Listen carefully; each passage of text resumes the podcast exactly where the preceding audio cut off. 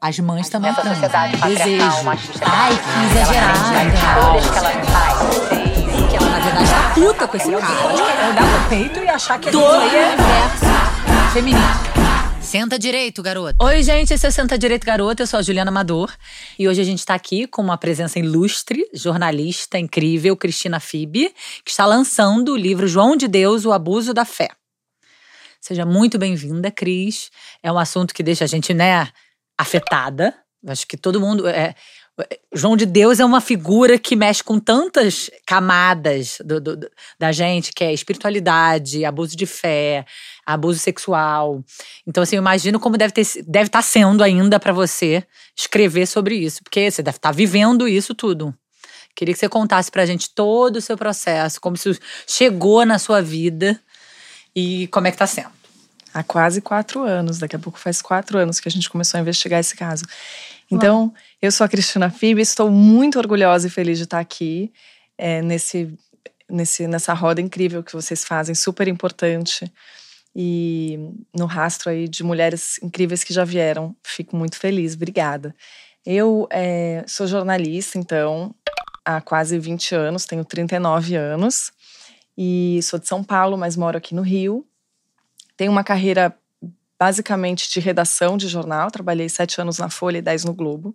E estava no Globo quando me deparei pela primeira vez com uma acusação de abuso contra o João Teixeira de Faria, que se autodenominou médium João de Deus. E assim ficou conhecido durante quase 50 anos. Eu tava, eu era editora adjunta, eu era responsável pelo fechamento de papel do jornal O Globo. Então, a editora adjunta no Globo é dividido assim: o editor chega de manhã, faz o site, o editor adjunto chega à tarde e faz o papel. E aí, todos os dias eu fazia uma reunião da primeira página com a chefia para vender, como a gente diz no, no Uhum. jargão, o que eu tinha para o dia numa editoria que cobria tanto direitos humanos, direitos da mulher, como meio ambiente, saúde, educação, tava tudo nesse mesmo balaio. Então, quer dizer, a gente tinha que ficar de olho. E era 2018, lem- lembremos que isso foi em agosto, o comecinho de setembro de 2018. A gente estava em plena campanha. Uhum. E eu trabalhava No no, auge Globo. da eleição. Exato. Então, já era uma época de bastante tensão. A gente estava muito tensionado, a gente trabalhava, né, ali na tentativa sempre de ser imparcial e cobrir todas as campanhas, etc. Mas era um momento em que a gente estava à beira de eleger um sujeito que, para a gente falar do nosso tema, muito machista. Só para ficar no nosso tema, um sujeito que já tinha dito para uma Além deputada que- que ela não merecia ser estuprada. Sim. E a gente não estava E que tem um desrespeito tremendo pela imprensa, né? Que também é pela da sua- imprensa e, e, assim que né defendia armamento defendia a violência contra a mulher. Então quer dizer para a gente que cobria esse tema era um- uma agressão direta né? A gente estava ali muito tensionada para usar uma palavra elegante.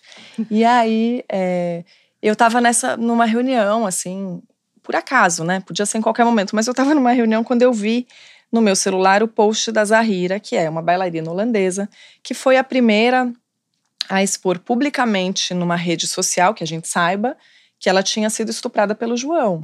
Então já era um relato muito detalhado, muito emocionado, muito apaixonado.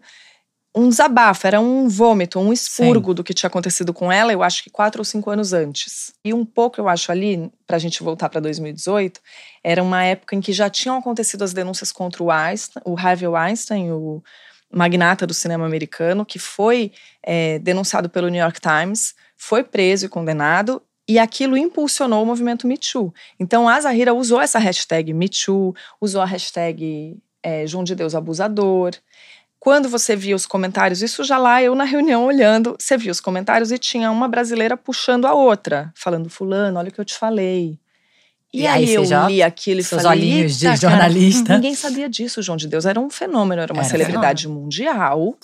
A imprensa incensou o João a vida inteira, né? Sim. Muito do- da- dessa celebrização, dessa fama mundial que ele conquistou foi apoiada pela imprensa e por né? atores, atrizes, apresentadoras como a Oprah Winfrey, Sim. que veio ao Brasil para entrevistar o João. Ela esteve em Abadiânia. A Oprah é a maior comunicadora deste mundo. Chocante. Então, assim, e a gente não viu A gente tava lá. Como é que a gente tava cobrindo? O cara era assunto. E a gente não viu uma coisa dessa magnitude. Essa foi a pergunta que me motivou depois a fazer esse livro, porque eu não conseguia compreender como que tinha passado por baixo de todos os nossos olhos. E aí, bom, mas isso eu ainda não estava pensando lá quando eu vi o post da Zahira. Eu estava vendo o post da Zahira e pensando, eita caceta, desculpa, eu ia falar um palavrão pior. Pode falar problema. Como é que pode? É, senta direito, é. Como é que pode? Essa mulher ainda por cima, ela tá falando isso a partir da Holanda, quer dizer as mulheres aqui tinham muito medo. Sim. Porque João Teixeira de Faria tinha, em sua segurança particular, um policial militar. Porque você ia na casa de Dom Inácio e você via armas. Porque o João cobrava taxa das pousadas, dos taxistas. Os taxistas tinham um selo. Mas isso sempre foi sabido ou isso, isso só veio à tona depois do. Era... Não, a gente da imprensa que mal cobria não sabia. Mas uhum. isso na uhum. cidade era conhecido, que o João cobrava as taxas. Só que o que estava acontecendo na cidade, eu fui entender isso depois.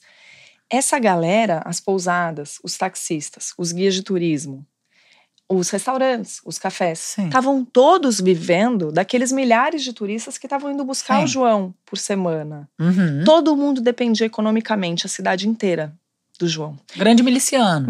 Para as pessoas não interessava falar. Sim. Porque depois eu vi para o livro, a gente não viu isso lá em 2018, mas depois ficou muito claro para mim, as pessoas falam hoje disso lá. A Badiane inteira sabia que o João era um abusador de mulheres. Então, não era surpresa para ninguém de lá.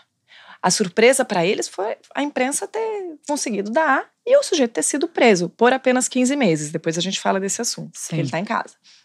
É sempre bom repetir. Ele é acusado de abusar de mulheres por mais de 40 anos, tem mais de 300 mulheres que registraram seus depoimentos. É a promotoria estima em mais de mil os abusos apenas cometidos por ele, a grandessíssima maioria dentro da casa de Dom Inácio de Loyola, em Abadiânia, que está em funcionamento é, isso, e aberta. Isso é chocante, e ele demais. ficou, no total, 15 meses na cadeia e ele está em sua casa, que é uma mansão em Anápolis, a uma hora de Abadiânia. Então, como é que pode isso tudo? E aí, isso por baixo também da nossa vista. Então é isso. Isso começa lá em final de agosto, começo de setembro de 2018.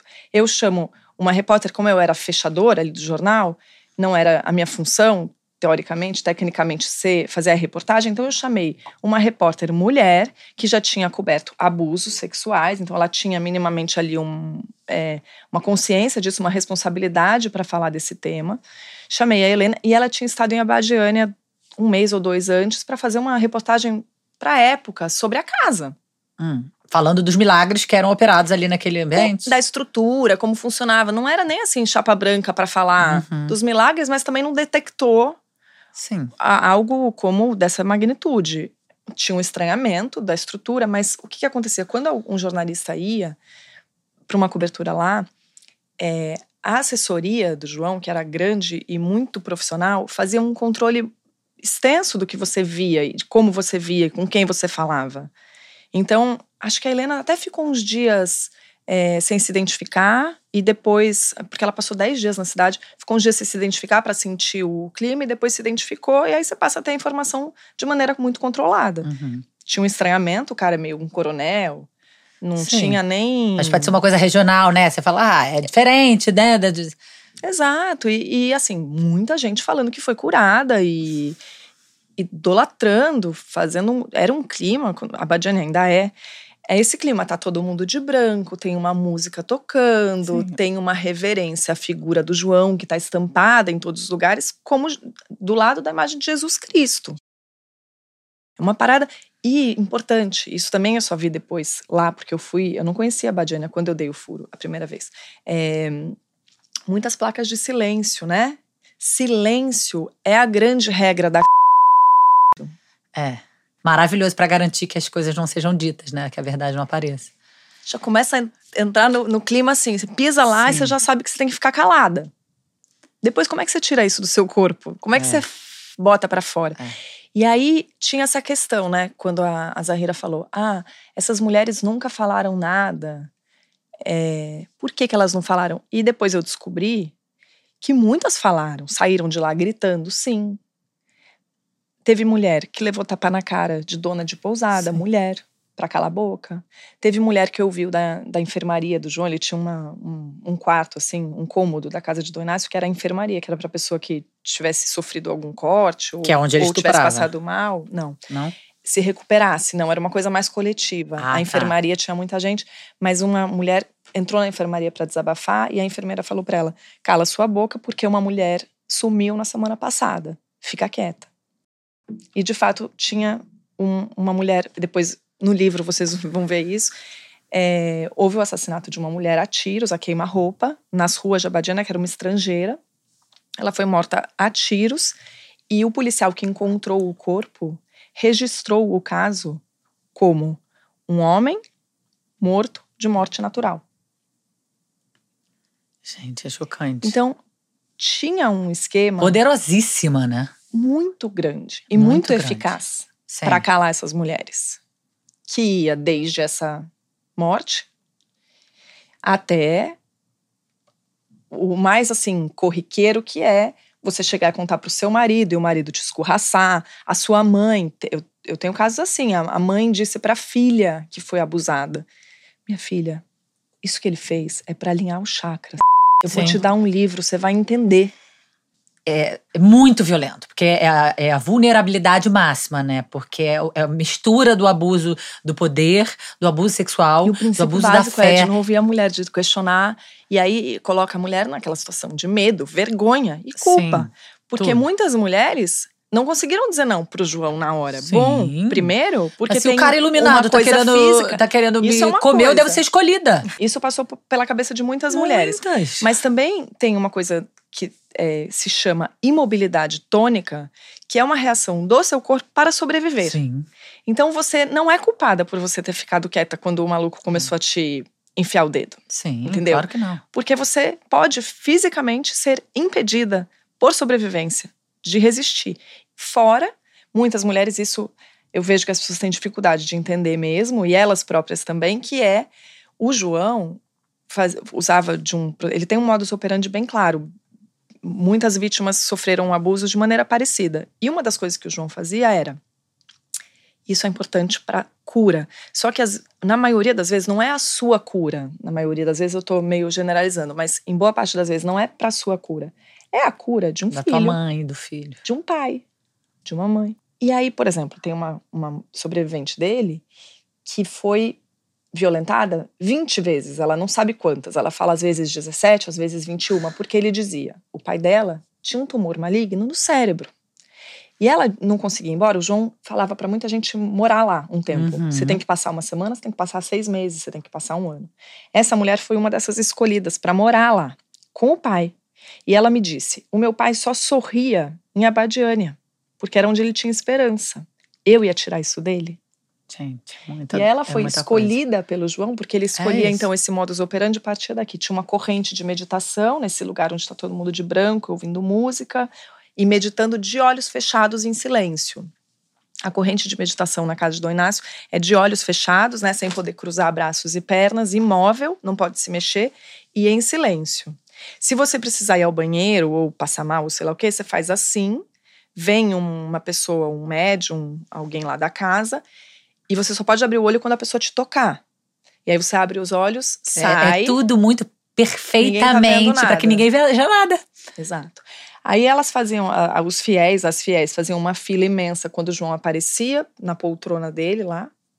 Ele ficava naquela poltrona, as pessoas faziam a fila e para algumas ele dizia ou escrevia na receita dele, que era um rabisco e os médiums em torno dele traduziam, que era vai ver o médium João no fim dos trabalhos.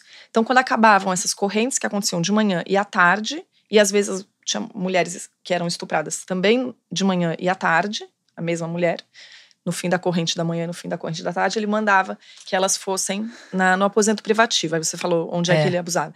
Ele tinha uma espécie de escritório, que era uma suíte, fora, assim, na casa de Dom Inácio, mas fora, tinha um corredor aberto, assim, é, fora da corrente coletiva, né?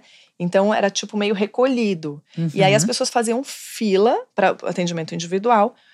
Entrava uma mulher de cada vez, a mulher entrava, ele trancava a porta as janelas tinham cortina para ninguém ver o que estava acontecendo lá dentro. Ele ficava sozinho com aquela mulher. E aí, das mais diversas formas, ele abusava, geralmente falando que era para cura problema de fertilidade, muitos. Sim. É, porque ele, acho que se aproveitava do fato de que a mulher estava sentindo que precisava passar por aqui a cura. Sim. Argumentação desse tipo. E parentes doentes, doenças terminais e tal. Essa, esse caso da mulher com o pai, que tinha câncer no cérebro, ela se deu conta, ela diz, que ela estava sendo estuprada quando o pai dela morreu. Eu ia te perguntar isso. E o pai dela? Morreu. Morreu. O pai dela morreu e ela falou: era tudo mentira. Até porque ela começou a perceber o jeito, né, do João, ela achava que ele estava fingindo a incorporação. Ela começou a perceber coisas e começou a desconfiar. O pai dela morreu e, e ela já tinha sido estuprada N vezes, e aí é um luto dobrado, né? É. Tá passando pela morte do seu pai e se dando conta de que você foi estuprado pelo suposto curador. Então, é complexo. E aí, bom, lá em 2018, eu vi esse post da Zahira, chamei a Helena, que tinha ido para lá e tinha experiência em cobertura de abuso. A gente começou a cavucar. Muito rapidamente, a Helena juntou seis casos de mulheres que não se conheciam, eram cinco mais a Zahira. É, a Zahira estava na Holanda e as outras cinco estavam em estados diferentes do Brasil, não se conheciam, e elas relatavam esse mesmo modus operandi que eu acabei de contar para vocês.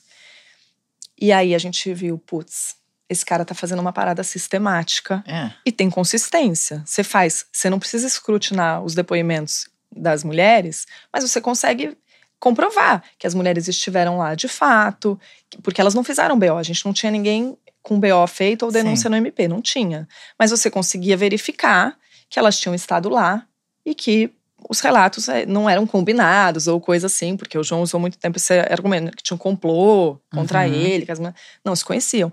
Então, rapidamente a gente conseguiu esses seis depoimentos e a gente falava. Claro que a gente foi atrás da Polícia Civil e do Ministério Público para saber se já tinha alguma coisa lá acontecendo. E claro que eles falaram que não tinha Não nenhuma tinha. acusação contra o, o João. Imagina, ouço falar nisso pela primeira vez. Uma promotora de São Paulo me disse: Ah, eu já ouvi falar assim, mas a pessoa não quis é, registrar a denúncia. Mas isso que você está me contando não, não me causa estranhamento.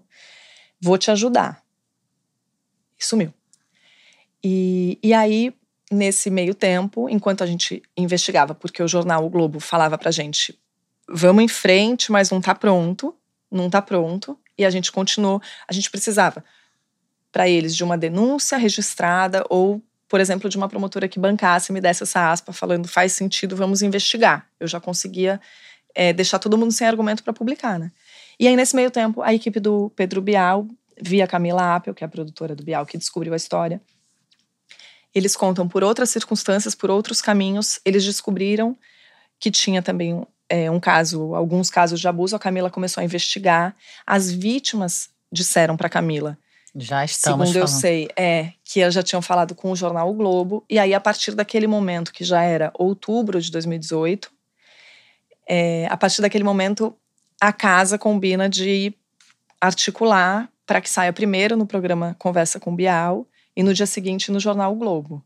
E isso acontece em dezembro de 2018. Então, dia 8, se não me falha, ou 9 de dezembro a gente, de 2018, a gente publica no Conversa com Bial e depois no jornal o Globo. Sem denúncia feita ainda, não tinha nem boletim de ocorrência, nem denúncia. Tinha os depoimentos, naquela altura já eram 10 ou 12 depoimentos de mulheres reunidos. A Zahira foi, inclusive, ao programa do Bial, ela deu a cara dela ali para bater. Algumas não, algumas sim. E aí, dez dias depois, o João foi preso, depois de alguns dias sumido. Mas ele foi preso no domingo seguinte, então dali a oito, nove dias. E aí o João foi preso. A prisão preventiva dele foi baseada num caso de estupro que ocorreu em outubro de 2018. Ou seja, o João Teixeira de Faria soube, porque a gente pediu famosamente conhecido como outro lado. A gente pediu o outro lado em setembro de 2018. Né? Eu e a Helena para casa de Dom Inácio, oficialmente a gente pediu uma entrevista, claro, naturalmente Sim. ele não quis dar uma entrevista, mas ele mandou o famoso outro lado, que foi um texto ameaçando a gente de processo, naturalmente. Uhum. E isso foi em setembro. Em outubro ele estava ainda violentando mulheres. Ele e a prisão cagando. preventiva dele em dezembro é motivada por esse pedido de outubro. Então, assim, para falar um pouco, para dar uma ideia para vocês da nossa revolta, da nossa angústia naquele tempo de, de querer dar essa história, porque a gente sabia que era sistemático ali, a gente não sabia que ia chegar a 300 e, e assim, né, a gente não sabia o tamanho que ia tomar, mas a gente já tinha entendido que era uma coisa sistemática. E aí o João foi preso e um pouquinho mais para frente, uns seis meses depois, eu fui convidada pela própria casa, porque o meu livro é publicado pela Globo Livros, a investigar um pouquinho mais e fazer um livro. A Helena também foi convidada para fazer comigo, mas não quis. Ela já tinha saído do Globo e já estava com a cabeça dela em outros canais. É, mas eu fui, basicamente, assim, o, o grosso da minha investigação foi feita no segundo semestre de 2019 até o começo da pandemia, em 2020. A ideia era até publicar em 2020. E aí a gente acabou adiando por causa da pandemia.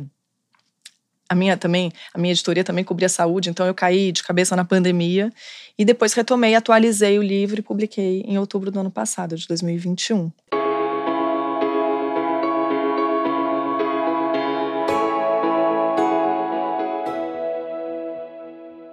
Eu tenho, eu sei um pouquinho dessa, dessa história aí.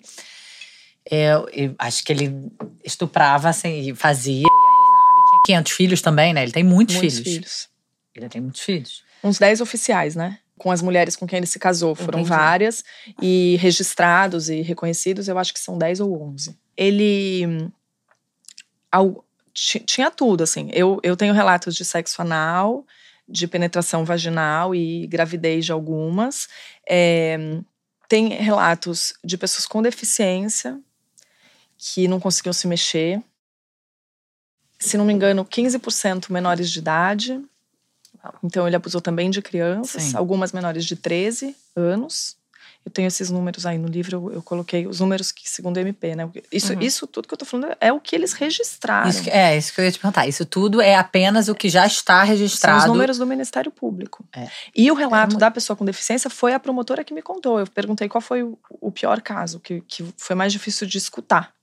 E ela falou: foi essa pessoa com deficiência, com câncer, é, recém-operada de mama. Ô, Cris, é, quando você fez essa. Durante todo o processo dessa investigação, é, alguma dessas pessoas que foram estupradas, elas falaram que é, presenciaram a cura? Teve cura?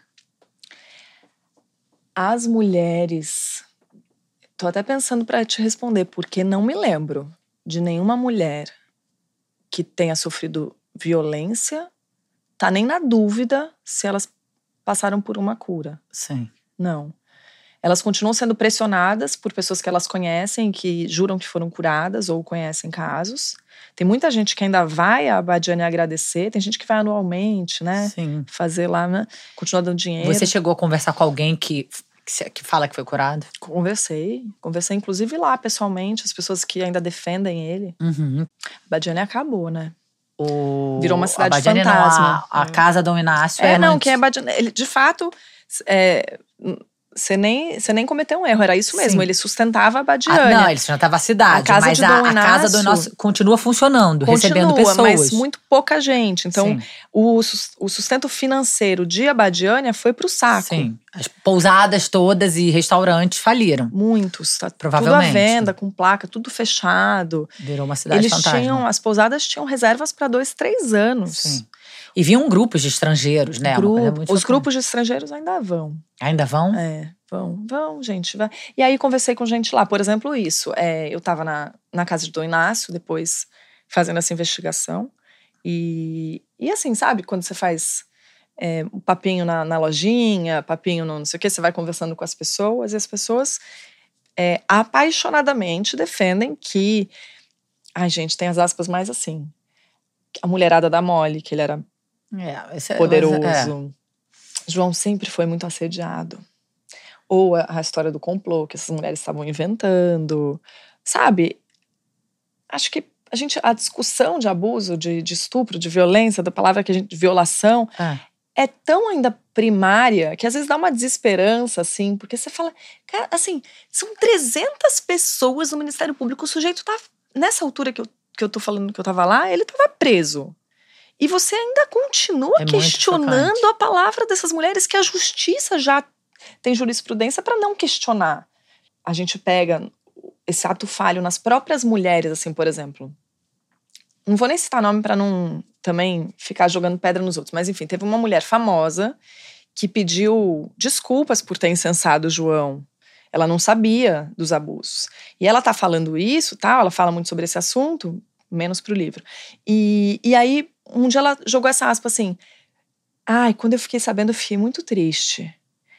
Assim, mas quando eu vi, eu, eu vi os números crescendo quando 10, 15 mulheres tinham falado, aí eu vi que era verdade. É. A pessoa foi abusada, Sim. a pessoa tá pedindo desculpa. Tá querendo fazer um, um, bem ali naquela. Por isso que eu não vou também tacar pedra, tá? Entendi. A, a, a gente tem esse machismo entranhado mesmo. Agora, se fosse uma, não era suficiente. Pois então, é. quer dizer, se eu tivesse só o depoimento da Zahira, não era matéria. Mas agora, essa coisa do guru é muito. Eu não sei se você tem alguma relação, se você vive a espiritualidade, se você tem alguma relação, se você tem alguma religião. Eu sou uma pessoa que tenho, né? Eu tenho uma relação com a vida espiritual muito presente. Então, assim, esse assunto ainda é mais. me toca ainda mais, porque eu, né, frequento rituais espirituais, assim.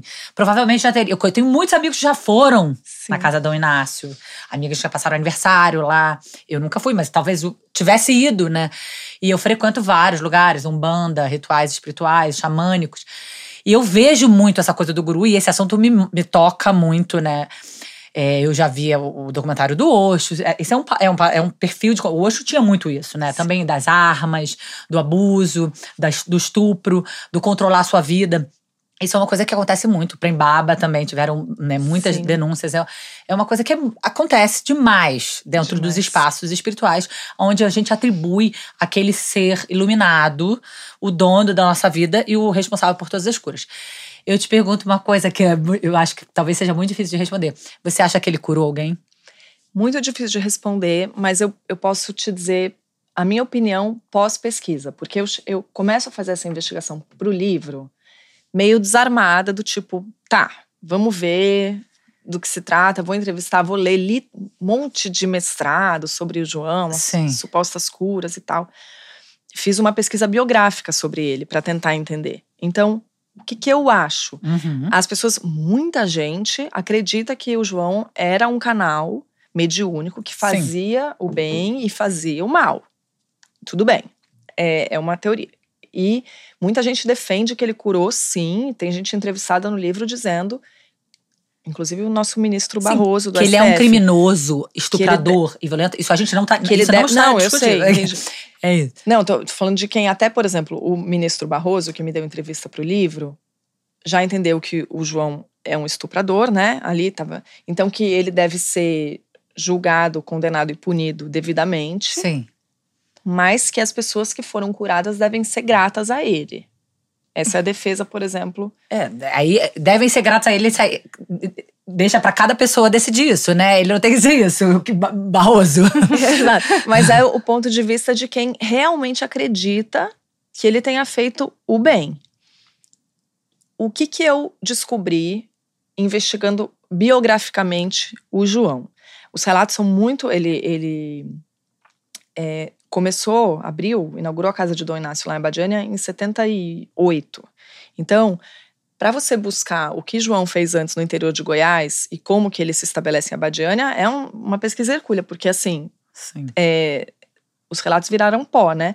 Mas o João tinha, dentro dessa coisa do, do auto-intitulado médium João de Deus, dessa vaidade do, da figura que, que quer centralizar as curas e ser esse canal, ele convidou, convocou, melhor dizendo, muitas pessoas a fazerem biografias dele. Então ele tem registros biográficos oficiais, já desde que pegam desde esse tempo, desde os anos 70. Então eu li todo esse material. Tem uma historiadora da USP também que tinha feito uma biografia dele publicada, que foi retirada depois das denúncias da, das livrarias, mas tinha um monte de registro oficial e tem os seres vivos que estão lá ainda contando as histórias daquele tempo. Então tem um gap do João, é, na época que ele fala que começou a mediunidade dele ali na adolescência, ele conta, por exemplo, ele conta uma mesma história, que a primeira vez que ele soube que ele era um canal espiritual para cura, ele viu a imagem de Santa Rita. Ah, não, tem primeiro a história que ele está andando, caminhando na estrada com a mãe, ele vê a tempestade, ele, ele diz que eles precisam sair de lá para avisar as pessoas, não sei o que lá. Eles se afastam da tempestade, a tempestade atinge, destrói uma cidade, destrói casas, não sei o que lá. Bom, esses relatos que ele vai contando, a imagem de Santa Rita, a tempestade, não sei o quê, quando você vai buscar os vídeos do João e os relatos de, de João de antigamente, você vê ele contando versões diferentes do uhum. mesmo caso. Então ele vai construindo a história dele. Por exemplo, Chico Xavier deixou um bilhete psicografado do Bezerra de Menezes, designando a Badiane, um terreno perto da cachoeira, onde ele deveria inaugurar o centro espiritual dele. Daí ele tinha esse bilhete. Esse bilhete, numa entrevista dos anos 80, ele fala que foi na data X, numa outra entrevista foi da data Y. E tem gente da própria família dele que diz: Chico Xavier nunca suportou o João. Voltando para as fofocas. O que, que é a minha impressão hoje, depois de ter feito esse, esse, essa pesquisa mais biográfica dele? Me parece, mas é a minha opinião, isso não está impresso no livro, porque o livro não é um livro de opinião. A minha opinião é que houve uma construção de um uhum. que tem um capítulo aí que eu chamo de construção do mito. É a construção. São essas peças que ele foi colocando e publicizando cuidadosamente. Sim. Assim como depois ele consegue cavar uns programas de TV no Brasil, depois ele faz a incursão internacional dele, convida a Shirley MacLaine, vai lá no, em 91 ser tratada pelo João e ele faz o que chama a imprensa, entendeu? Sim. Por exemplo, outra coisa que me, acabei de me lembrar da pesquisa biográfica. João sempre se disse analfabeto. Uhum. O, as receitas de passiflora. Sim. Que ele vendia. eu peguei os processos, eu tenho mais de mil páginas de processos que envolvem o nome de João de alguma maneira, que estavam arquivados e a juíza de Abadiana me deu acesso. Em alguns ele não é analfabeto. Então, ah, a data de nascimento dele. João comemorava o aniversário dele no dia de São João, mas ele não nasceu no dia de São João. Ele fez uma construção. Mas você eu acha que ele por que era um charlatão. Sim, isso, isso. Te que eu queria que você falasse. textualmente. Pra, acho que ele construiu um é personagem. Era... Acho que as pessoas se curaram, sim, motivadas pela fé. Sim, era tudo uma eu grande mentira, mas curou. o setting ah, e aquela ele coisa... Ele era uma grande mentira e, de alguma maneira, aquele ambiente, aquela atmosfera meditativa com pessoas assim que eram mediúnicas, que estavam lá levando aquela energia, todo mundo junto, e você acreditando que aquilo ia te salvar, de alguma maneira ele salvou algumas pessoas assim. Sim. Eu acho. Isso uhum, é a minha uhum, opinião. É. É, acho que a autossugestão, a fé, tirou muita gente de situações. Agora, ele também fudeu muita gente, assim, por exemplo. Tem uma menina. É, ela, ela se expôs até na série, ela chama Camila. Ela foi estuprada pelo João quando ela ainda era menor de idade. Vocês devem lembrar dessa história porque ela ficou conhecida depois das denúncias. É uma história horrorosa. Ela estava dentro da sala do João, só como ela era menor de idade, ela foi se tratar de síndrome do pânico. Por isso que eu lembrei também, muita gente foi fodida, porque ela não curou a síndrome do pânico dela, ela saiu bem pior. Sim. Ela foi se tratar de síndrome do pânico. Imagina esses pais desesperados, não sabiam mais o que fazer, foram procurar o João. O pai da menina foi junto, ele entrou na sala, porque ele, a menina não vai ficar sozinha com o João. Aí ele entrou na sala, ele falou: pai, vira de costas, fecha os olhos. É, eu vi esse caso. Eu peguei esse processo, gente a quantidade de vezes que o João repete pai, fecha os olhos, enquanto ele abusa e a menina chora, ela chora, ela chora, chora, chora. E o pai pensa, ela tá com síndrome do pânico. É. Caralho. Ela tá botando pra fora, sei lá. Ela chora muito mesmo. E aí eles voltam, eu, se não me engano, eles fizeram uma viagem, até voltaram de carro para BH. Ela não morava em Goiás, ela não fez boletim de ocorrência em Goiás. A Camila voltou para Minas chegou em casa, o pai dela foi trabalhar. É, a, a mãe dela estava em casa com ela. Ela chegou em casa, pegou a calcinha, a roupa branca e toda a passiflora, eram 120 reais em passiflora que o João tinha mandado a família toda tomar. Ela jogou tudo junto e fez uma fogueira. Queimou, maravilhosa. Aí a mãe dela falou: Ixi, o que aconteceu? E aí a Camila conta pra mãe. A mãe liga. Só que aí, o que, que a gente tem aí de diferente? Uma mãe que acreditou numa filha. Ai, nossa, isso é. Um pai que deve ter fudido o pai também, né? Porque daí essa altura tá todo mundo fudido. A mãe liga pro pai, o pai volta do trabalho, eles vão pra delegacia. Aí o que, que tem de diferente aí a delegacia em Minas, não é em Goiás? Uhum. Então isso uhum. vira processo. Isso vira inquérito. Porque os boletins de ocorrência feitos em Abadiana não viraram inquérito. Aí isso vira um inquérito, volta, onde é que o João vai ser julgado? Onde é que foi o crime? Para a comarca de Abadiânia. Então o João foi processado ali se não me engano, começou em 2008 o processo. Ela passou cinco anos tendo que encarar esse processo, a Camila, né? Repetir a história, encarar o processo andando, essa família toda. É, ele foi processado por violação sexual mediante fraude. A juíza, a mulher, Rosângela Santos, inocentou o João em 2013. Aí eu entrevistei a juíza também. Ela me deu entrevista. Foi essa juíza que me deu acesso aos processos arquivados. Porque esse caso virou depois público e a Globo colocou a juíza como uma pessoa que foi responsável pelos abusos no área de 2013 para frente. Sentou. Então ela estava muito chateada com esse retrato que fizeram dela. Ela queria de fato me explicar por que, que ela tinha inocentado ele. Ela queria dar essa entrevista. E ela me explicou que ela o inocentou porque ela reconhece na sentença que houve violação sexual. A Camila de fato foi violada. Mas como é que você está me dizendo que houve fraude? Se ela tinha consciência Sim. de que ela estava sendo abusada e chorou copiosamente, ela estava com o pai dela do lado, ela poderia ter chamado o pai. Mano. Aí recorreram, foi pro STJ. Aí os juízes homens reconheceram a fraude e não reconheceram a violação. Gente. Então, acho até que a Camila se expôs depois para dizer isso, assim. A Camila fez direito, é formada em direito. É assim, não estava todo mundo quieta. Que esquema é esse? Tipo assim, e eu não estou acusando diretamente a juíza de nada. Não, mas, mas, é o sistema, né? O sistema. É, inclusive, uma das coisas que a juíza me disse foi: era uma palavra contra um homem daquele porte tão conhecido, as coisas. Como se dizendo assim, eu acho que o que ela quis dizer é: tava todo mundo indo lá e com os olhos voltados para o João. Era natural que eu tivesse receio de condená-lo por uma voz que tá dizendo como é que ele tá há 45 anos ali tratando geral e nunca ninguém falou nada. Sei lá, é uma possibilidade. Foi isso que ela disse. Mas assim, é, o que eu fico me perguntando hoje, depois de, de ver tudo isso e ir até lá, Polícia Civil, Polícia Militar fazendo segurança, Ministério Público, é, assim, tem 300 mulheres que denunciaram. João foi condenado a mais de 100 anos de prisão já. Cadê a justificativa da Polícia Civil, do Ministério Público, sabe? Para explicar por que, que não viraram inquéritos, por que, que vocês não investigaram aquela morte? Sim. Por que, que esse esquema de silenciamento não está explicado e nem sendo investigado? Não está. Eu fui até a corregedoria. Gente, eu fui à IML pedir laudo, laudo que desapareceu. Não tem ninguém. Por exemplo, o Ministério Público deveria estar perguntando para o IML por que, que laudos desaparecem. O próprio Ministério Público deveria estar fazendo uma investigação interna. Se está, é sigilosa. A Corregedoria da Polícia Civil investigou dois delegados, tudo sob sigilo. Fui lá, me escorraçaram não, não podem mostrar nada. A gente precisa. Por que, que, não, por que, que não se cobra esse tipo de coisa? Fico meio estupefata, assim. E, e, e o João tá em casa. Ele ficou 15 meses, depois dos, desses mais de 45, quase 50 anos 50 de estupros anos. contra milhares de mulheres, quiçá, né? Centenas de mulheres, quiçá milhares.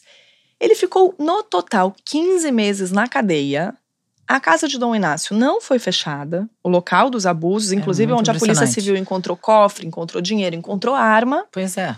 Tá lá funcionando, inclusive a Polícia Militar também foi vista lá por mim, depois do, do João estar tá preso. A Polícia Militar. Não, fazendo a segurança. Tava ali na porta. Fazendo ronda na cidade, em volta da casa. Então, assim, eu acho que tem uma passada de pano geral que eu gostaria de que me explicassem. A gente está falando de um homem milionário, que tem poder de toda forma possível, é. né? Pedras preciosas, acho que também, né, Sim. né? Foram encontradas arma, dinheiro, e a gente. Eu acho que é uma coisa que a gente fica indignada, mas a gente sabe que é isso. Pois é, mas precisa ter uma justificativa, uma punição. Então a gente aceita que simplesmente isso vai pois continuar é. acontecendo é muita falta de, de, de, dar importância, né? Uma banalização Sim. completa também dos corpos das mulheres, sem falar no, nos assassinatos e nos outros crimes, mas e aí é isso. Eu fui para Badiânia para fazer essa pesquisa e entendi uma coisa que eu não tinha entendido em 2018. Quando você estava lá, ele estava preso. Ele estava preso. Eu entendi lá que geral na cidade sabia que ele abusava das mulheres. Uhum. Inclusive, tem um sujeito que me conta isso em on, quer dizer, dando o nome para bater.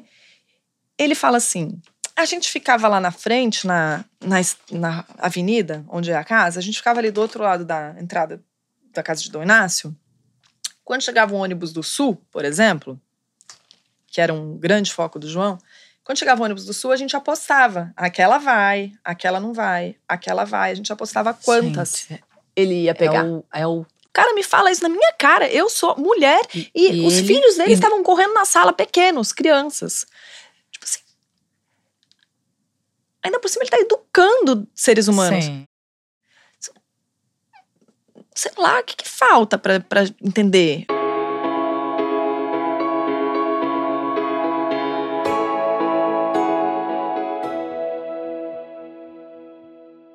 A própria filha do João, né, a Dalva, que, que foi abusada na infância toda e, e depois, na infância toda não, que ela conheceu o pai aos oito ou nove anos, mas na infância, pré-adolescência e depois adulta. Ela não pode mais ter reparação criminal. A Dalva, ele tinha quase uma relação de mulher, né? Ele fez um. montou um apartamento para ela. Ela tava no desespero, sem um puto, tinha que criar os filhos, estava separada.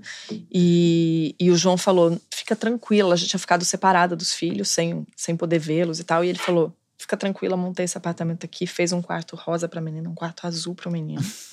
Que já diz muito sobre a personalidade dele.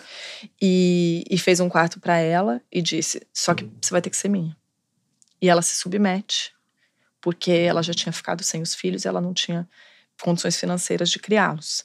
E ela se submete. E aí, um dia, um dos filhos, ele estava com 12 anos, se não me engano, se esconde no estrado, embaixo do estrado da cama da mãe, e fica 12 horas embaixo da cama, imóvel, escutando o João abusar Estuprando a mãe.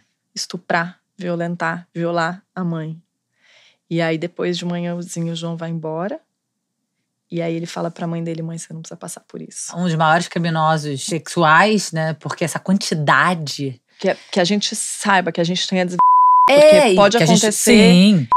A coisa da quantidade, do tamanho do poder, né? E, é- e esse é, poder bélico, poder financeiro, poder espiritual, né? Ele tinha uma, um acúmulo de poderes. uma espécie de carta branca, então, pra fazer o que ele queria. Sim. Acho que tem essa sensação na cidade também. Essa afirmação do poder dele, do, do Deus que tá ali, com aquela imagem pendurada nas paredes. Eu fui pra cidade onde ele cresceu, onde ele nasceu, fui a tudo. E, e os caras, tipo, um cara que é um amigo dele de infância me falou assim: É, João fala isso, né? Que ele tava no Mato Grosso já, tinha sido descoberto por um centro, tava lá curando. Ele tava aqui. então, é isso, eu não posso provar. Mas eu Sim. tenho depoimentos que são contrastantes, tenho Sim. relatos que não, não fazem sentido. Então, no mínimo, causa uma desconfiança de que os relatos biográficos, registra oficialmente biográficos, não Autorizados por sejam ele, né? autorizados, encomendados, Encomendados. coagidos por ele, não sejam verdadeiros. A assessora de imprensa fez o roteiro de um documentário que o Candé Salles dirigiu. Tá aí, procura no YouTube. Eu não procuro. Eu não ver. É, Mas a gente vai dar view Era uma isso? máquina de propaganda. A assessora de imprensa do João fez o roteiro de um documentário que passou no Festival do Rio. O João veio aqui na abertura. É. Lembra que eu falei a, a enfermeira que falou, Uhum. enfermeira entre aspas, né? A Sim. funciona, Da- sei lá, da- médium da enfermaria que disse morreu uma mulher fica quieta. Aham. É, Você conversou com as a- com a- pessoas, não, essa eu nem sei quem é essa, essa é, da enfermaria, eu não, não sei quem é. Eu conversei com a vítima que passou por isso, me contou essa história. Essa galera que trabalhava na casa, é isso, por exemplo, tem uma, uma das vítimas, é, tinha as gravações dela dentro da casa de Dom Inácio. Ela começou a gravar com o administrador da casa, falando: eu preciso. Isso que está acontecendo, eu preciso de resposta. Como é que ele fez isso comigo? Você não pode mais deixar ele estar fazendo isso. Todo mundo estava Você avisando. conversou com Uhum. pessoas que trabalha, ainda trabalham pra ele? Não, não foi muito bem acolhida. Sim. Não conversei. Não. Como essa enfermeira, enfermeira, né? É, essas, essas pessoas eu não, essa pessoa, no caso eu não sabia quem era, mas as pessoas lá de dentro, assim, que ainda estão trabalhando É, que desempenhavam lá, essa função, não necessariamente ela. Com algumas pessoas que desempenharam a função no passado, eu conversei com pessoas que trabalharam na casa de Dom Inácio no passado e acreditavam nos abusos e me deram entrevistas. Conversei com pessoas uhum. que, né, já tinham, digamos, passado para o lado de lá. Mas as pessoas que continuam ao lado do João não, não falam muito sobre isso, não querem dar entrevista, não querem. Agora, a Netflix falou com. Tem, tem uma série da Globo, que é com as vítimas, né? E uma série da Netflix que é. Ah, eu vi a da Netflix, eu acho. É? Olha, a gente, a da... fazendo Netflix, patrocina a gente. da... Eu vi a da Netflix. A da Netflix faz uma coisa meio que o curador e o monstro. É, mostra, mostra. É mais pessoas... maniqueísta, assim. E faz. O que, que eu ia dizer dessa série? Eles falaram, falaram. com pessoas. Que, então. Eles falaram com pessoas ali de dentro de uma maneira que eu achei um pouco é, condescendente, digamos, com aquelas pessoas, Sim. porque assim. É isso, essas pessoas têm que ser responsabilizadas. Sim. Não é o cara chorando que não consegue mais ver a família. É. Esse cara que chora que não consegue mais ver a família, não tá indo pro sul, porque todo mundo no sul sabe que aquele cara tá passando pano e protegendo o João. É. Não, e eles Esse ali tá limpando tá a casa do. É Esse muito cara que chorou tá lá me vigiando quando eu vou fazer a minha pauta. Sim. Eles são cúmplices. Então, é, precisam ser investigados como tal, né? Não dá para passar pano. Uhum. Eu falei do Sul, lembrei desse sujeito, porque, gente, em 2011, se não me engano, o João foi expulso de uma cidade no Sul onde ele tinha a casa de Dom Inácio Sul, que era a única filial oficial, assim, com o logo, tudo, né? O João ia algumas vezes ao ano fazer esses atendimentos, porque um grande parte do público dele era do Rio Grande do Sul. Hum. Então, o que, que ele fez? Um dia ele falou para os moradores assim: tenho que abrir uma casa aqui, me disseram, né? Ele recebeu Sim. um recado que ele tinha que abrir uma casa no sul, mas eu não posso gastar, tipo, eu não vou comprar uma casa. Me disseram que tem que ser tudo feito pelos moradores.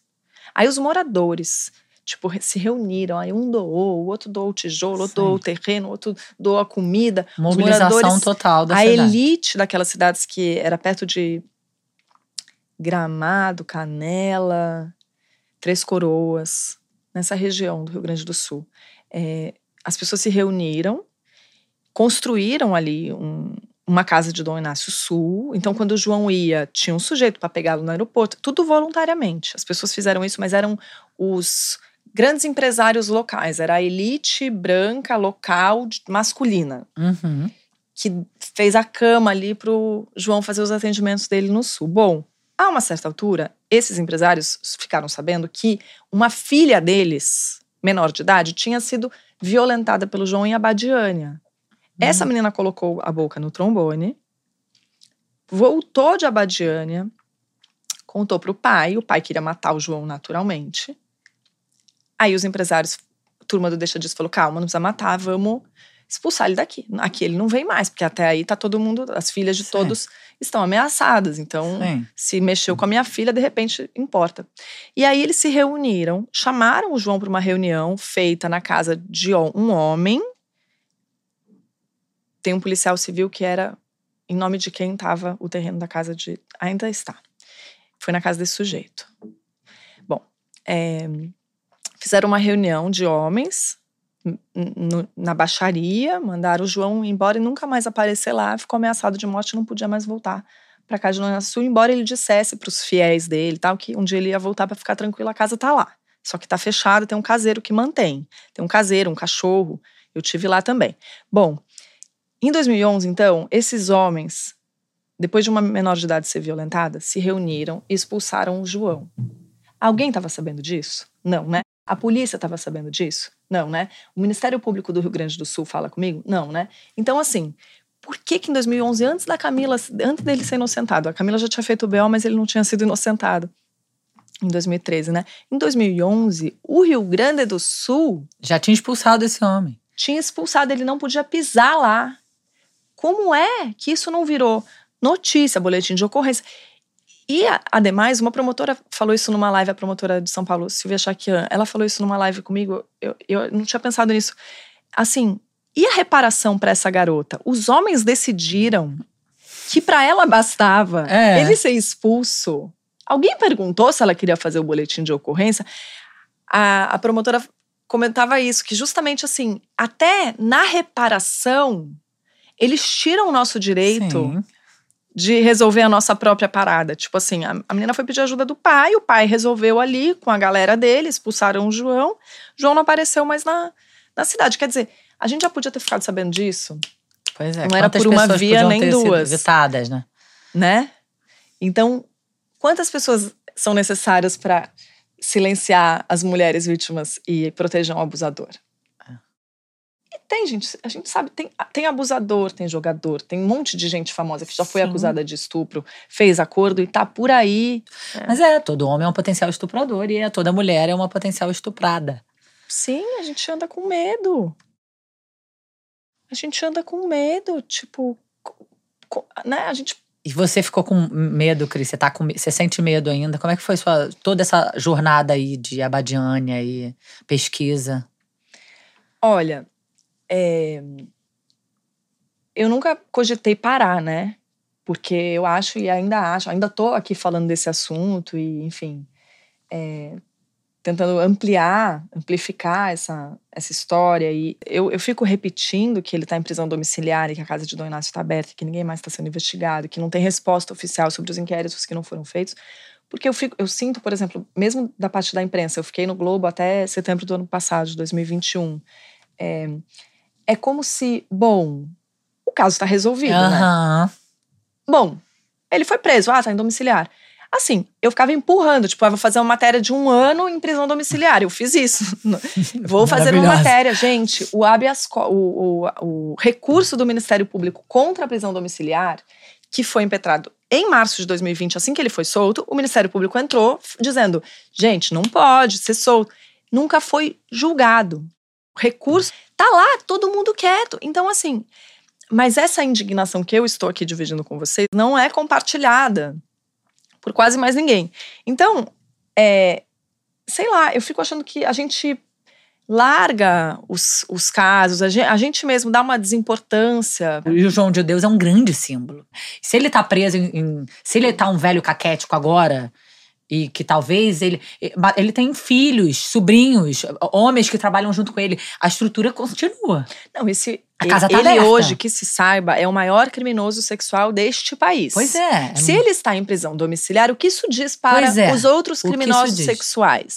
Mas a pergunta era se eu sentia medo. Porque sim, claro que tem intimidação, claro que tem tentativa. Eu não posso. É, nem foi diretamente feito pelo João, então não, nem posso acusá-lo de tentar me intimidar. Os advogados dele de defesa me tratam muito bem, a gente tem um canal de comunicação. Claro que eu tentei entrevistá-lo, né? Muito, não, não me concedeu entrevista.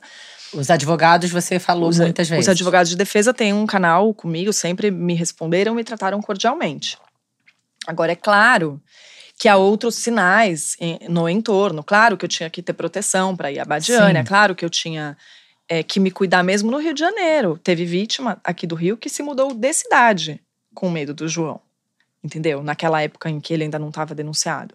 Então, é uma estrutura, é uma galera, é, é isso. Tô, vocês viram que eu citei algumas coisas passant. Ah, o policial civil isso, o aquilo. Sim. Essa galera é uma galera poderosa, entendeu? E tem, vocês vão, leiam e depois, por favor, me mandem mensagem. Tem pistoleiro, tem, enfim, é um é mundo gangster, aqui né? de gente sem escrúpulo para fazer o mal, né? De quem você pode esperar qualquer coisa. Então, eu seria burra se eu não sentisse medo. Mas eu procurei, o que, que eu procurei fazer? Procurei ser sempre discreta, sou muito discreta sobre a minha vida pessoal. Quando eu estava em apuração para o livro, eu tinha as redes todas fechadas completamente, sem nenhum rastro, mas assim, gente, a gente sabe que no Google a gente acha o endereço das pessoas, né? É. Então, enfim, eu tava com tudo fechado, tentando me proteger ao máximo, né? Minha imagem, minha cara, porque eu ia lá e tal. Eu viajava com um jornalista homem do meu lado e um motorista homem para me levar para os lugares. Eu nunca, jamais dormi em Abadiânia. Uhum. Inclusive, a promotora que me aconselhou, foi a própria Silvia Chaquian que me aconselhou antes de eu começar a apuração, me, me disse, me aconselhou a não comer nem beber nada em Abadiânia que me oferecessem. Então, eu só comia coisas industrializadas, fechadas no pacote. Não comia um, não tomei um suco num boteco de Abadiânia. Entendeu? Não dormia, ninguém sabia onde eu estava dormindo. Então eu, eu fiz, essas foram as estratégias ali no momento da apuração. Quando eu fui lançar o livro com meu nome aqui na capa, que aí já não dá muito para fazer é. nada, eu abri, eu fiz a estratégia oposta, que foi abrir tudo. É. E dar, tipo assim, então agora eu tô exposta, eu tô com a Globo Livros na, na, nas minhas costas Sim. aqui. Então, assim, tem. É, a gente imagina que, enfim, a liberdade de imprensa, sei lá o que seja. Enfim, a gente imagina que a coisa já, já, esteja, que não tenha mais muito o que fazer, entendeu? Eu tô ali, é, tô exposta. Agora a sua estratégia é mostrar muito bem quem você é, que todo mundo te conhece. A estratégia oposta, a estratégia da apuração, que era quando nem todo mundo sabia que eu estava investigando esse caso, nem todo mundo. Mas assim, eu falei, por exemplo, do motorista e do, e do jornalista parceiro, mas teve uma vez que efetivamente eu precisei ir meio no corre para a comarca, foi quando a juíza me deu a, acesso aos processos ela queria falar comigo num recesso e tipo, vem agora. E aí eu fui sozinha, peguei um taxista qualquer para me levar de Goiânia até lá, fiz um bate-volta, fiquei lá sozinha horas e horas e horas dentro da comarca de Abadiânia. Corri riscos, corri riscos. Mas eu estava tentando mais ou menos ali me preservar. Agora eu estou tentando a estratégia oposta, que é. Gente, eu tô aqui falando, não mexam comigo. Gritando, é, porque que tá, agora tem uma galera é gritando é comigo. É.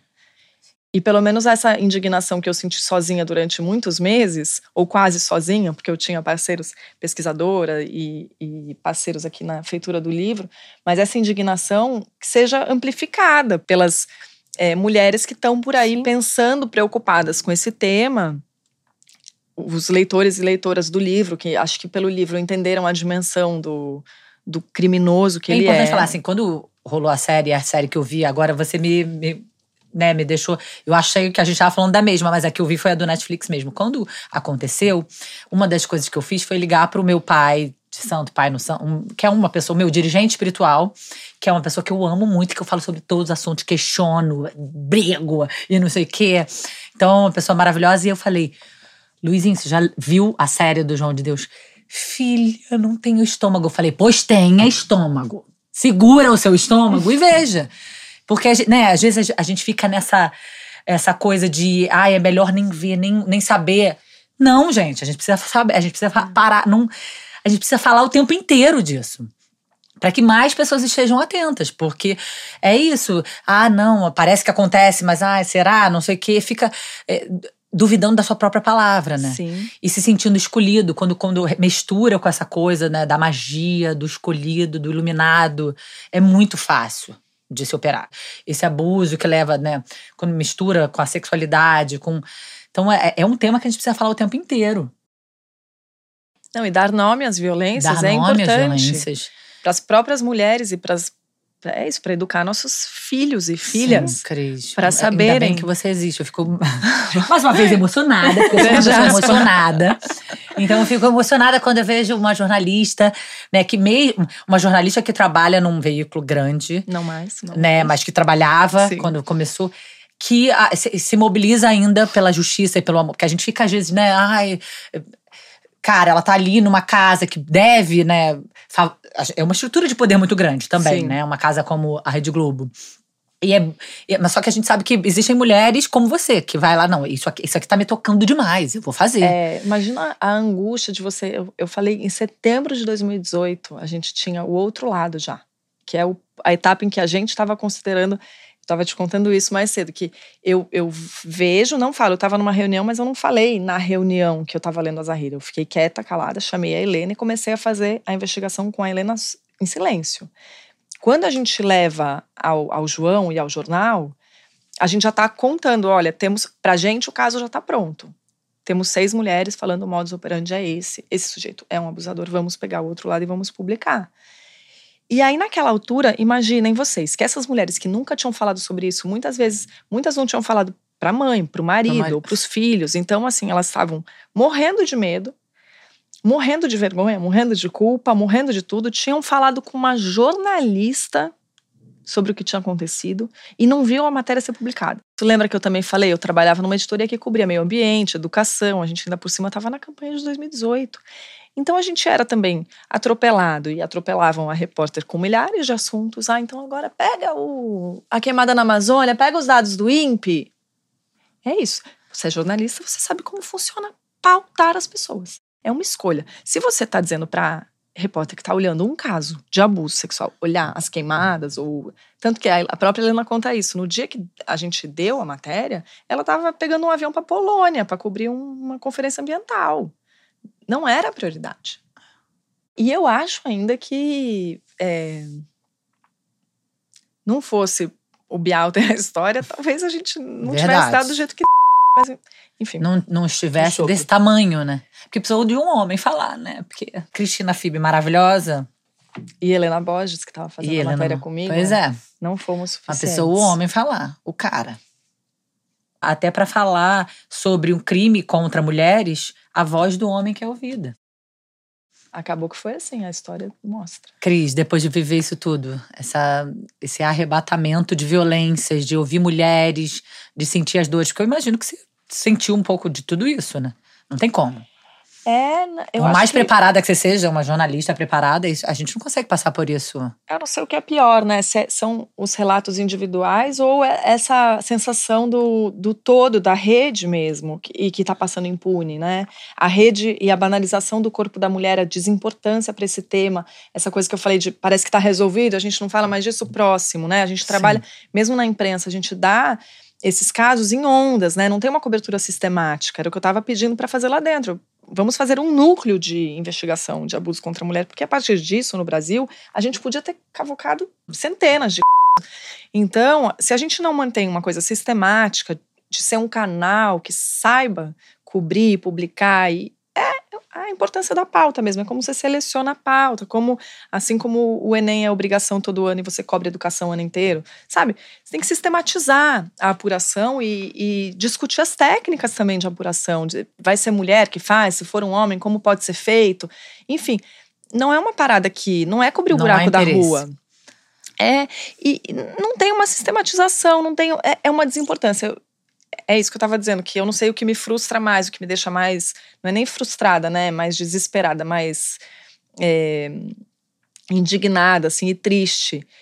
Se são os relatos individuais, porque naquele momento, pelo menos de alguma forma, a pessoa está tendo um canal e aí você se sente um pouco fazendo algo por aquela pessoa Sim. de alguma maneira, pelo menos você está sendo o canal para aquela pessoa pontualmente, não que a pessoa fique menos fodida por causa disso, mas é um passo ali para a cura dela, né? Assim, a, a, palavra, ela poder falar, dar nome. Elas se culpam muito ainda até hoje. Falam coisas tipo, eu fui burra, fui burra, fui burra. É, é muito difícil. Mas ouvir de um sujeito que eles apostavam, por exemplo, quantas mulheres iam ser estupradas quando chegava Não, o Rio do Rio Grande do Sul, saber que os caras expulsaram o João porque é uma menor de idade, saber que ele estava violentando crianças e pessoas com deficiência, e a pessoa da enfermaria, a pessoa do não sei o que, o cara todo mundo sabia, ninguém fazia nada, que a pessoa da pousada deu um tapa na cara. Então, acho que é muito difícil, assim, não, não sei. Eu vou tocando, né, gente? A gente é isso, vai tocando na base do, da obrigação capitalista, a gente vai tocando, a gente pensa no próximo. Eu acho que uma coisa que eu fiz para me ajudar foi marcar muito no, no jornal que eu estava me especializando nesse tema, eu estudei bastante falei com muita gente para fazer o livro, por exemplo, que é um trabalho meio ali solitário, você vai tomando as decisões do que você vai, como é que você vai publicar aquilo, né? Era de minha autoria, então é diferente do trabalho no jornal. Sim. É, eu fui, por exemplo, conversando com psicóloga, promotora, para decidir se eu ia dar o nome de quem que eu ia dar o nome, como é que eu ia falar com. É, então, eu fui me especializando nisso, com o perdão da palavra para os especialistas, porque eu sou jornalista, jornalista não é muito especialista em nada, mas eu fui estudando e marcando esse essa decisão de continuar cobrindo violência contra a mulher, eu acho que foi, em termos de, de, minha carreira e minha pessoa, uma maneira de eu me consolar, do tipo, pelo menos eu vou continuar nessa área e fazendo alguma coisa sobre esse tema, porque eu tô vendo que essas pessoas estão em silêncio e estão deixando, e estão passando pano. De alguma forma, dá no mesmo, né? Se você não precisa passar pano na polícia ou não sei o quê, porque se você é imprensa e tá passando pano, também é um tanto grave. Então, isso eu fui, por exemplo, chamada de ativista dentro Sim, da redação. Mas você foi pro front da. Ué, é, mas é. é uma ofensa para os ativistas, porque eu tava assim, defender direitos humanos é da nossa profissão. Eu sou jornalista mesmo. Tem gente que fala que é militância, não é militância? Militância? Você tá falando sério? Assim com a minha cara? Então, é, eu fui meio que me distanciando. Por isso que eu acabei saindo, enfim, eu saí do jornal, porque chegou um momento em que eu falei, eu estou entendendo que eu preciso ficar nesse tema e não estou conseguindo é, fazer isso da maneira como eu quero aqui. Então saio e, e tô nessa vida aí de fazer os meus próprios projetos e tal. Como eu saí com um livro, isso me dá ali um, um uma tempo, chancela uhum. e um tempo. Não que o livro dê dinheiro, mas enfim. É, para você, enfim, reconstruir esse caminho, que é um caminho que eu fiquei 17 anos praticamente dentro da redação, muito mais nos bastidores do que como repórter, eu sempre fui muito mais da pauta e da edição. É, e aí, me refazer totalmente com esse foco para tipo não deixar mais ninguém ficar quieto. Essa é a minha tentativa. Eu tava, tô dizendo isso aqui no divã porque eu acho que isso de alguma maneira me fortalece Sim. e me consola, me reconstrói é. diante do, cê, da merda. Você foi pra guerra para se curar, você foi pra guerra. É, é. Acho que talvez faça a gente sentir que a gente tá pelo menos fazendo isso aqui, tentando melhorar um pouquinho essa merda deste mundo para os nossos filhos. É, né? isso aí. E a gente, essa sensação de que a gente encontra alguém, sabe? Vamos juntas, vamos de mão dadas, vamos juntas pro front. Entendeu? E a gente tem uma rede foda que faz isso bem, né? Eu uhum. acho que a gente, eu pelo menos, e é uma rede recente na minha vida é, de, de, mulheres que então. se olham e se ajudam e se fortalecem e sabe, é uma coisa recente na minha vida. A, a grande estratégia de controle é desarticular é deixar a gente se odiando, é Exato. deixar a gente sendo rival. E é através dessa nossa, né, dessa nossa, vamos dar as mãos da no, nossa união, que a gente vai deixar que essas histórias não aconteçam. É muito, nesse caso especificamente, é muito louco. Só que a gente sabe que os abusadores, estupradores, assassinos de mulheres, feminicidas, estão por aí. Estão por aí. A gente não tem, tem 10% dos casos de estupro no Brasil só são denunciados e disso uma porcentagem bem menorzinha é responsabilizado. Não! E esses inquéritos, como eles são feitos, o escrutínio por que essas mulheres passam. É impressionante. E, e é, é, isso, é um, é um, sinal da estrutura. É isso que o, o, o tal do machismo estrutural pisca. Dúvida se as pessoas estão entendendo a, a, o tamanho da gravidade não, não do tá. negócio entendendo como é que eu não sei mais como explicar. É, porque o poder é o poder é, é os homens, essa reunião de empresários lá do Rio Grande do Sul que resolvem da maneira é isso. É isso, o nosso mundo é operado por essa cúpula do Rio Grande do Sul. Essa é, é simbolicamente é isso. São essas pessoas ricas no Rio Grande do Sul. É, essas pessoas ricas e brancas e homens é que dominam o mundo. Você é uma mulher incrível, admirável, uma inspiração pra gente. Muito obrigada por ter vindo aqui. Não senta direito, fique o silêncio, caralho. João de Deus, a gente vai seguir falando. Eu preferia preso. É, eu também, sempre. Eu nunca prefiro Acho morto, eu sempre, eu sempre prefiro é. 15 preso. meses preso. Obrigada por amplificarem minha voz e de tantas outras mulheres foda que já passaram por aqui. Então, me chamem pra beber e, e para falar mal do, do, sistema, juntas. Opa, que aí pra... fora daqui eu falo bem, bem mais. Beijo, gente. gente.